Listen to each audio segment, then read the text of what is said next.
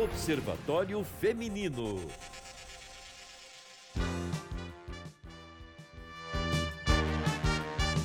Olá, bom dia. Observatório Feminino desse domingo no ar comigo, Amanda Antunes e com as jornalistas Fernanda Rodrigues. Bom dia, Fernanda.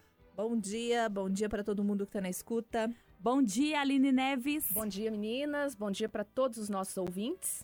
E hoje nós vamos falar sobre a deficiência intelectual. Segundo dados do IBGE, 6,2% da população brasileira tem algum tipo de deficiência e dentro dessa porcentagem, 0,8% tem atraso intelectual. Isso nos mostra o quanto este assunto deve ser debatido especialmente no que diz respeito às políticas públicas para pessoas com deficiência intelectual. E quem vai bater papo com a gente aqui hoje no Observatório Feminino é a Natália Costa. Ela é mestre em Psicologia do Desenvolvimento Humano, diretora do Senza Betim, instituição que é referência né, nacional nos cuidados à pessoa com deficiência intelectual e também é diretora do Instituto Esther Assunção, que atua em prol da inclusão da pessoa com deficiência na educação e no mercado de trabalho. Natália, bom dia, seja bem-vinda. Bom dia, bom dia, ouvintes. Bom dia, Amanda. Bom dia, Fernanda. Bom, bom dia, dia, Aline. Bom dia, Natália. É um prazer estar aqui com vocês. O prazer é todo nosso. Natália, é, vamos falar né, da inclusão no mercado de trabalho, vamos falar de políticas públicas também, mas eu queria começar sabendo um pouquinho da sua história no atendimento à pessoa com deficiência intelectual e suas famílias. Nossa, 26 anos que eu vou fazer agora em junho de trabalho é, nesse campo, né? Eu comecei em 1996 no Senza, né? Que foi a instituição que me abriu as portas. É, eu comecei a trabalhar na área de RH como psicóloga é, e a minha função era recrutamento, seleção, capacitação, desenvolvimento. E para eu contratar pessoas, principalmente cuidadores, né, eu precisava de saber um pouco mais sobre a deficiência, porque até então, enquanto psicóloga, eu estudei muito sobre a subjetividade, sobre a relação do indivíduo com o trabalho, mas eu nunca tinha atuado especificamente numa instituição para pessoas com deficiência. Então, eu comecei a estudar acerca da deficiência para eu saber quem são as pessoas que cuidariam de pessoas com deficiência. E aí me apaixonei, Amanda, né? Me apaixonei e comecei a, a, a aprofundar mais. E aí fiz um curso de administração hospitalar para organizar o serviço de saúde e de educação também nessa área. E aí fui para a universidade, né? É, para poder fazer mestrado, porque eu pensei que eu precisava realmente de não só de conhecer, mas também de passar para fora do Senza todo o conhecimento que era gerado ali dentro, que como você falou, o Senza é uma instituição referência no atendimento, no acolhimento da pessoa com deficiência e também das famílias. E assim começou a minha vida, me apaixonei pelo tema, me apaixonei pelo trabalho, pelo campo. E hoje, além de trabalhar no Senza, também dou aula, né? Escrevo muito sobre o assunto e tenho uma equipe maravilhosa que eu tenho o prazer de capitanear.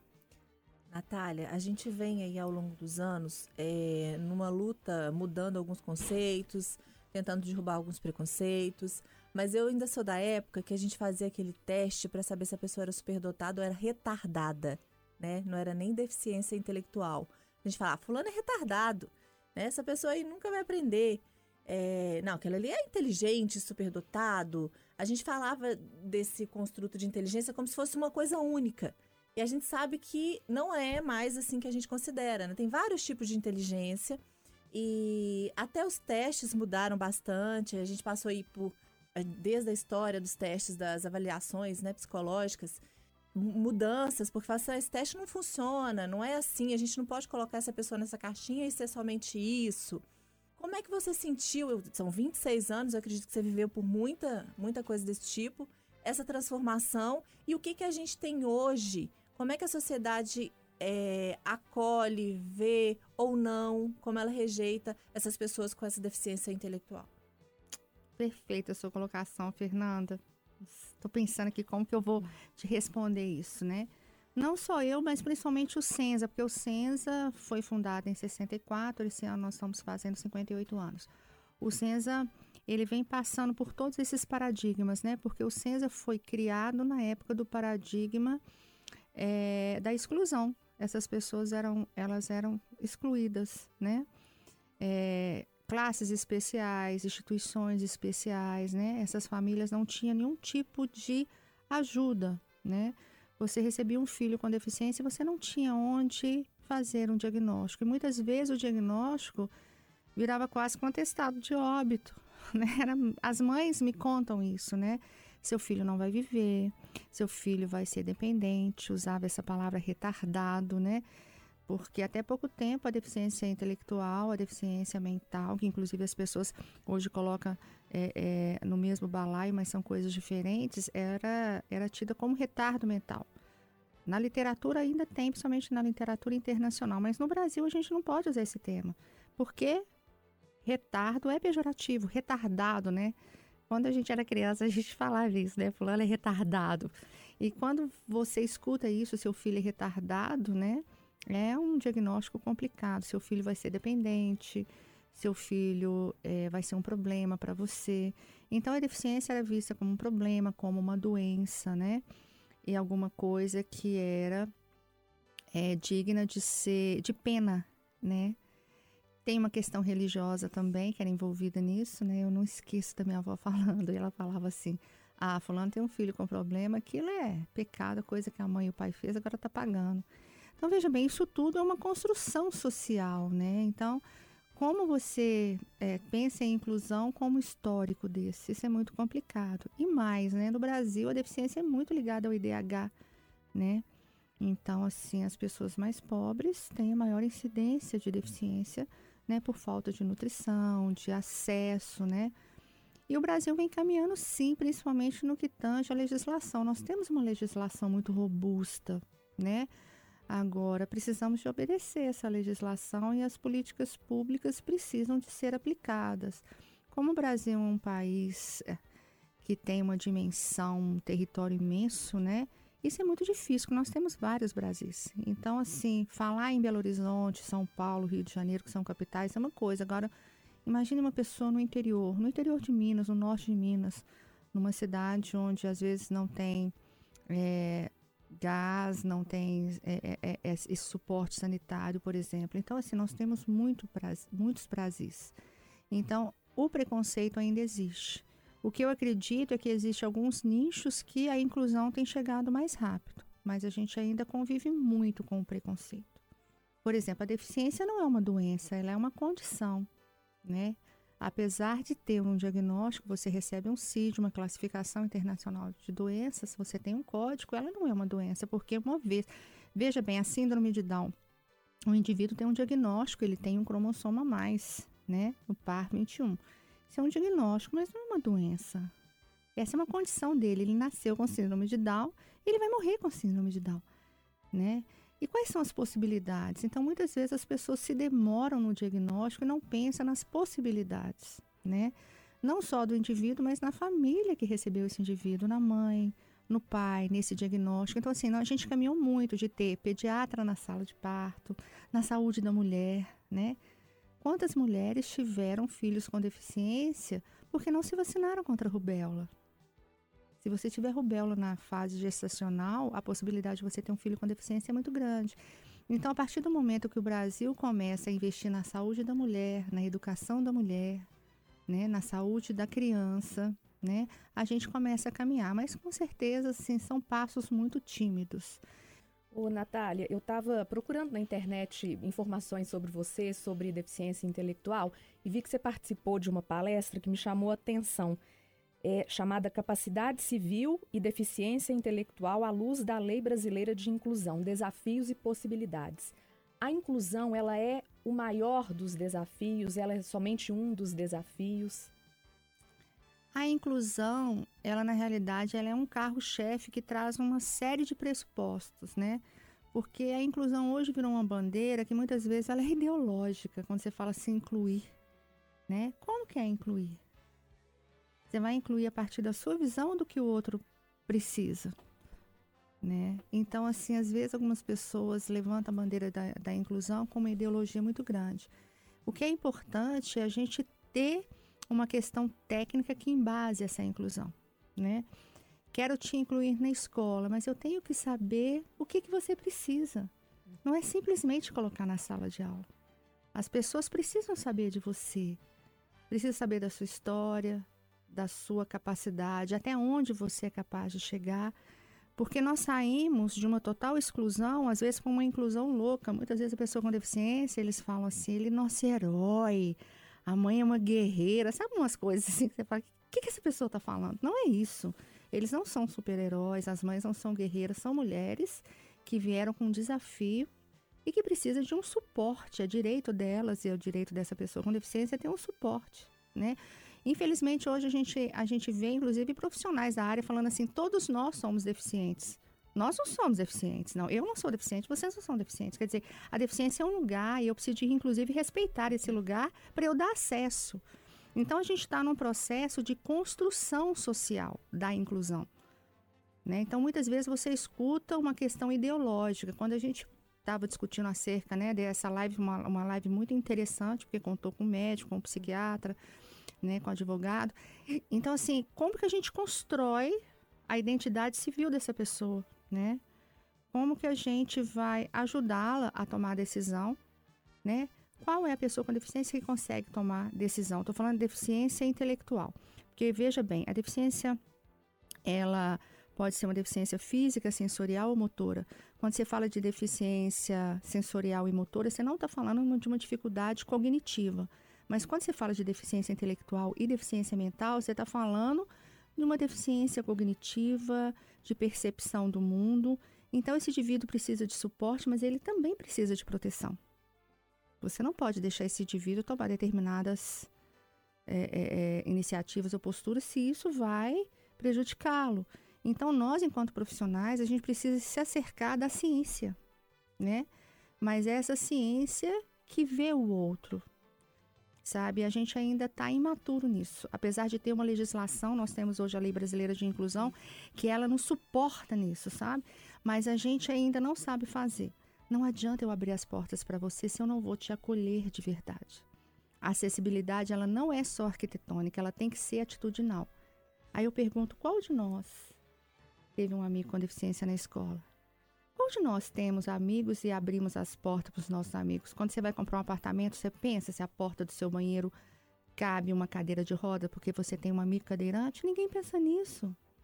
Então, veja bem, a deficiência tem que fazer parte da nossa vida. Essas pessoas elas, elas eram excluídas, escondidas. Então agora elas têm que aparecer para a gente saber quem elas são e o que elas querem. Então você precisa dar voz para essa pessoa.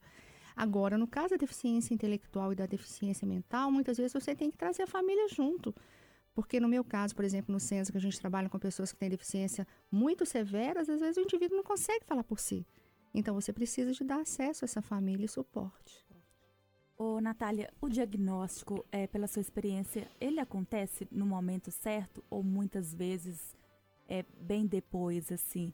É, e eu queria saber também como é lá no Senza, quem são as pessoas, idade, como é o trabalho, como é o suporte feito com essas pessoas, com essas famílias, são pessoas de quais regiões? É, respondendo primeiramente, depende de onde essa pessoa está e de quem é a família com relação ao diagnóstico, né? Por exemplo, o autismo, né? O autismo não é uma patologia que tem um marcador biológico, por exemplo, como a síndrome de Down. A síndrome de Down tem um marcador biológico. Então, você faz um exame genético e está ali no exame que a pessoa tem síndrome de Down. O autismo é um diagnóstico que você faz observando, é um diagnóstico de desenvolvimento. Então você precisa de ter pais presentes, uma família atenta, um profissional que saiba disso. Muitos pediatras não conseguem fazer essa observação. Então, assim, a gente precisa de ter mães que tenham acesso a um pediatra que vai acompanhar essa criança. Muitas vezes no SUS, cada dia, cada, cada mês que ela vai, ela tem um pediatra, não acompanha essa criança, né? Então, assim, existe, como eu te falei, existem muitos, muitos Brasis, né? Mas, graças a Deus, o autismo tem sido diagnosticado cada vez mais cedo. Né? E o diagnóstico, ele é a possibilidade de você fazer uma intervenção cada vez mais precoce. Né? E aí, falando do SENS, eu trabalho hoje com uma população, a partir da adolescência, de pessoas que não receberam diagnóstico precoce, muito menos uma estimulação. E isso causa um problema muito grande, porque durante o nosso desenvolvimento a gente fala que nós temos janelas do desenvolvimento. Quando essa janela se perde, você se fecha, você perde uma oportunidade rica de fazer uma intervenção. Então, eu recebo pessoas que não tinham diagnóstico, né? É, então, hoje eu trabalho com pessoas do Brasil inteiro, né? Deficiência intelectual de moderada, grave, severa, associada a outras deficiências e outras comorbidades. Esse é, é o perfil das pessoas do Senza, cujos pais estão envelhecendo ou já não tem mais os pais, principalmente a mãe. Normalmente quem fica é a mãe. Então, quando a mãe começa a envelhecer, a ter problemas de saúde, ela perde a capacidade de cuidar, ou quando esse indivíduo tem um quadro muito severo, por exemplo, de autoflagelo ou heteroagressão, às vezes os irmãos tomam essa, essa decisão de levá-lo para o CENSA. Né? Ou então quando é uma pessoa que é muito dependente, usa cadeira de roda, é muito pesado, começa a usar sonda, por exemplo. Então, esse é o meu perfil, é um, do, o perfil da, da instituição. É uma instituição que é parceira na família, ela não é substituta da família, é parceira da família no cuidado com a pessoa com deficiência intelectual a partir da adolescência e idade adulta. Você está falando aí da questão também socioeconômica, né? Onde essa criança nasce, onde ela cresce, quais estímulos ela recebe, o acesso que ela tem ali à escola, aos, né, a todo tipo de estímulo, a, a questão da alimentação, de, acho que isso tudo é um conjunto que vai é muito importante para o desenvolvimento dessa criança que vai chegar a ser um adulto que talvez vai chegar aí no Senza, como você tem recebido essas pessoas.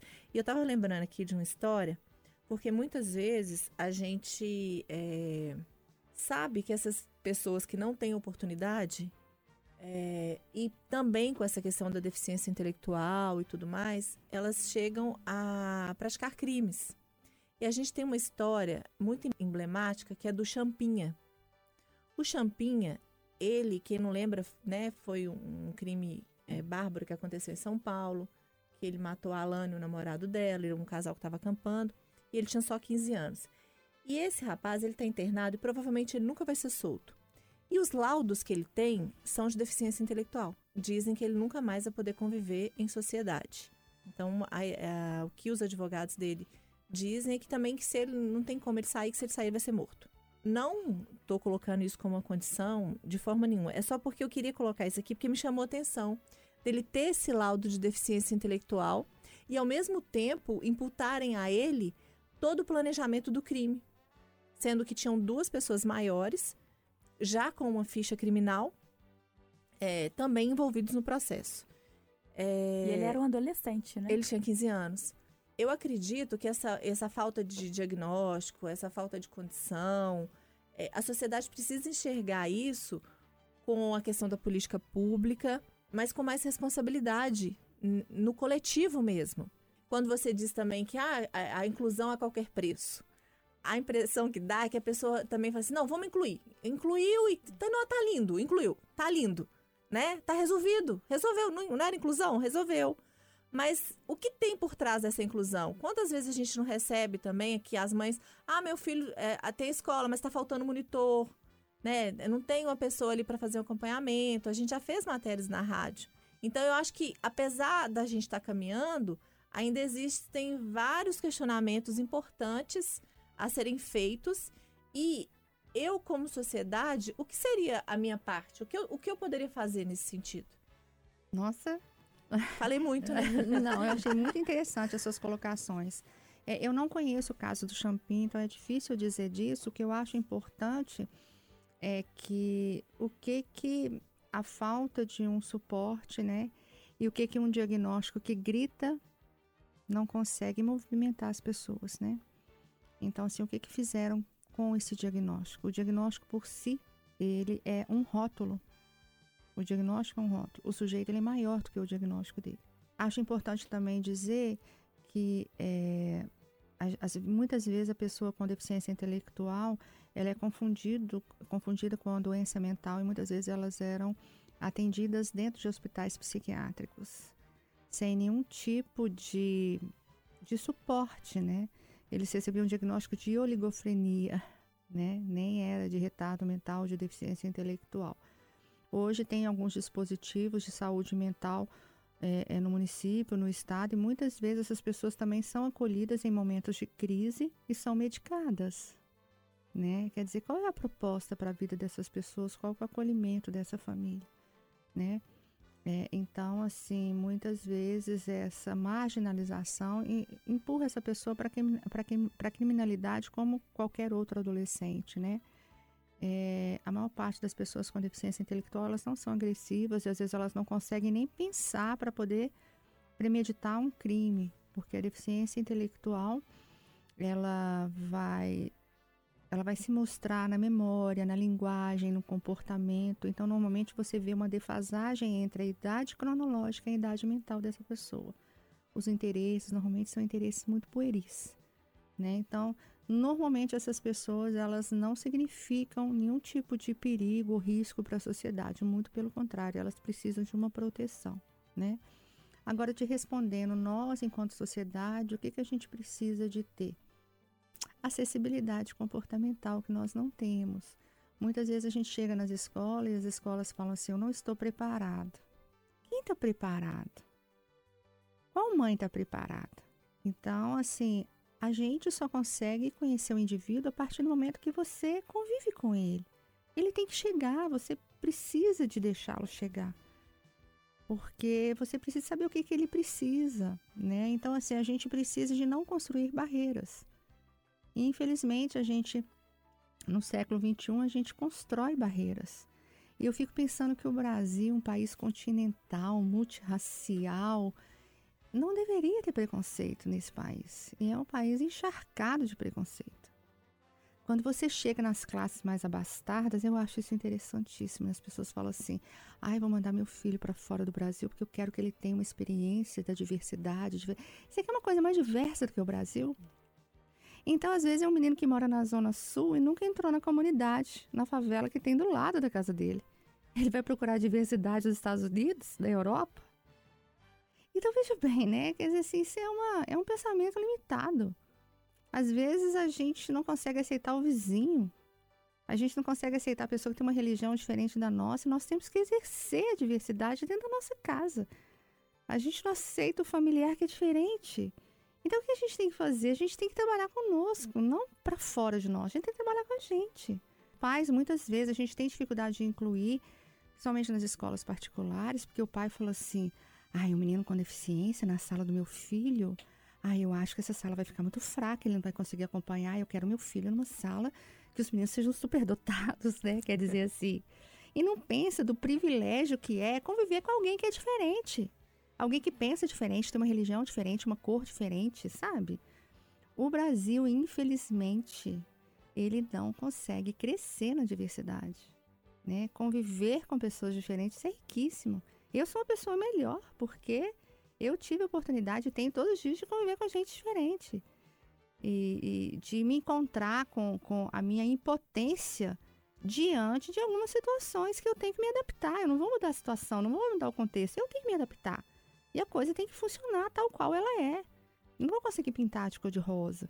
Então, assim, respondendo, a gente tem que trabalhar com o nosso eu, sabe? Assim, desconstruindo, né, essa essas coisas egóicas que a gente tem, né? ainda mais numa, numa sociedade onde tudo é muito visual, redes sociais, celulares. Então, assim, a gente precisa desconstruir essa coisa que nós construímos e está virando um elefante branco com as crianças, que hoje as crianças estão muito expostas a telas, estão muito adultizadas, erotizadas. Eu fico pensando assim, o que vamos fazer com esses meninos? Que não conseguem olhar para o outro. Não consegue olhar para o coleguinha não consegue brincar. Muitas vezes a mãe dá o celular para o menino ficar quieto. Então, assim, a gente só consegue ter uma relação saudável no encontro real com o outro, sabe? Né? E tendo, assim, é, é, algumas dificuldades, resolvendo os problemas, conflitos, né? Isso vai nos tornando seres sociáveis, né? E muitas vezes a gente perde isso. Com, com quem é igual, imagina com quem tem alguma deficiência e precisa que a gente dê acesso, né? Então, e isso é feito no Brasil por força de lei.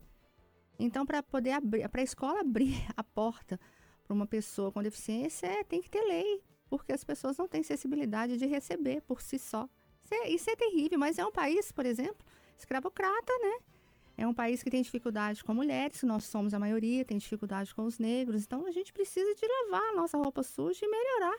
Vamos agora então ao quadro Hashtag curti, compartilhei. Fernanda, você primeiro. O que, que você Nossa, vai Deus. curtir e compartilhar hoje?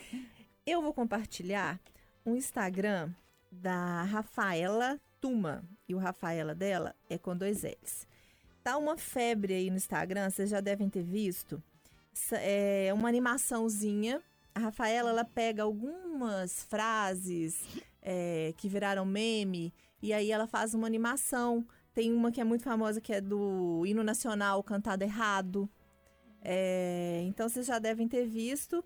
Ela fala assim, ó, um minutinho de alívio pro seu dia. Me divirto desenhando para você se divertir assistindo.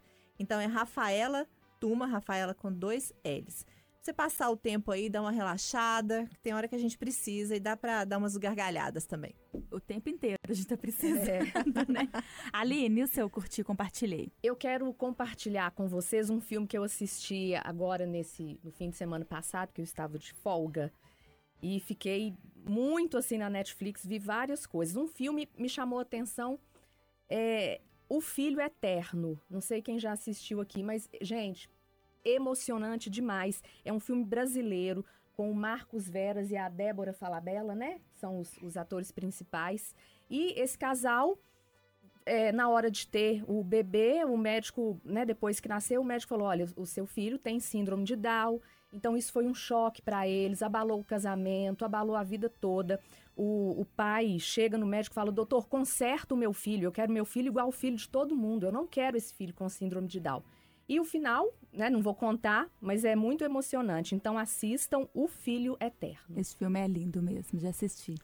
Agora, é, Natália, e o seu curtir e compartilhei de hoje? Ai, gente, meu curti, compa compartilhei vai para Betim, né? Vai para Giovana Cariri.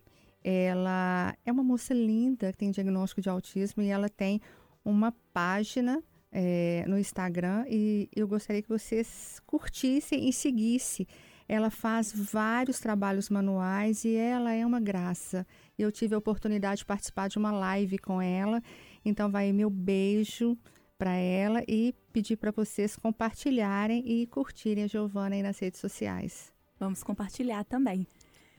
E hoje eu vou indicar um livro que eu comprei, inclusive já era para ter chegado, que é o Arrastados, vou até olhar isso. Arrastados é, da Daniela Arbex, que fala sobre os bastidores de Brumadinho. E é um livro que eu realmente ainda não li, mas muito bem falado, né? Até da porque tragédia de Brumadinho. da tragédia de Brumadinho, até porque é da Daniela Arbex, né? Que é autora também do Holocausto, que a gente fala muito e gostamos muito deste livro. Então, eu vou indicar isso, este livro. É o livro Arrastados, os bastidores né, do rompimento da barragem de Brumadinho, que foi o maior desastre humanitário do Brasil. Estou aguardando meu livro chegar e vou te emprestar, Fernando, que já, já tá na fila já. Bom, meninas, muito obrigada. É, Natália, obrigada pela presença, pela conversa. Eu que agradeço a oportunidade, é um prazer conversar com vocês e estou aqui à disposição para a Quem- gente falar um pouco mais. Isso mesmo. Quem quiser conhecer mais o trabalho do Senza, o seu, tem site, rede social? Como... Ah, tem sim, tanto o trabalho do Senza quanto do Instituto. Posso falar do Banco de Talentos do Instituto? Pode. Gente, principalmente os ouvintes, né? O Instituto agora está com um banco de talentos, que é uma possibilidade de inclusão da pessoa com deficiência no mercado de trabalho. Então, o banco de talentos é um, é um grande pacote de talentos de pessoas com deficiência que entram no banco de dados e colocam seus currículos né, de uma forma autônoma, independente, e é também um local onde as empresas podem buscar profissionais capacitados com deficiência, né, para poder compor aí o quadro. Então, eu gostaria de falar um pouco sobre o Instituto Esther Assunção e nessa nossa missão de incluir a pessoa com deficiência no mercado de trabalho, nas escolas também.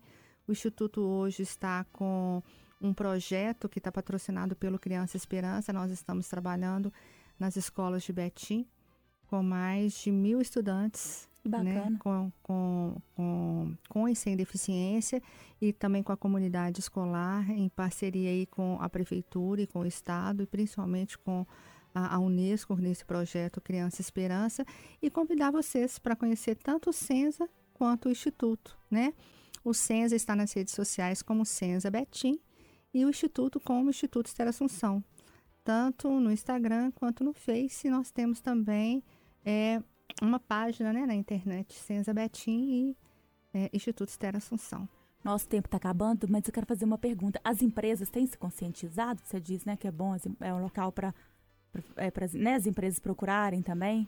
Amanda, as empresas têm se conscientizado e as que não se conscientizaram, existe uma legislação bem robusta é, que a empresa tem a obrigação de contratar de 2 a 5% do seu contingente em pessoas com deficiência ou reabilitadas. Então, para aqueles que perderam o trem da evolução e não se conscientizaram, com certeza é, o Ministério do, do Trabalho está aí batendo nas portas das empresas, obrigando que ela seja uma empresa diversa né, e contrate pessoas com deficiência. Tá bom, obrigada. Bom dia, né, gente? Então, até domingo que vem. Bom dia, até domingo. Bom dia, excelente semana para todo mundo.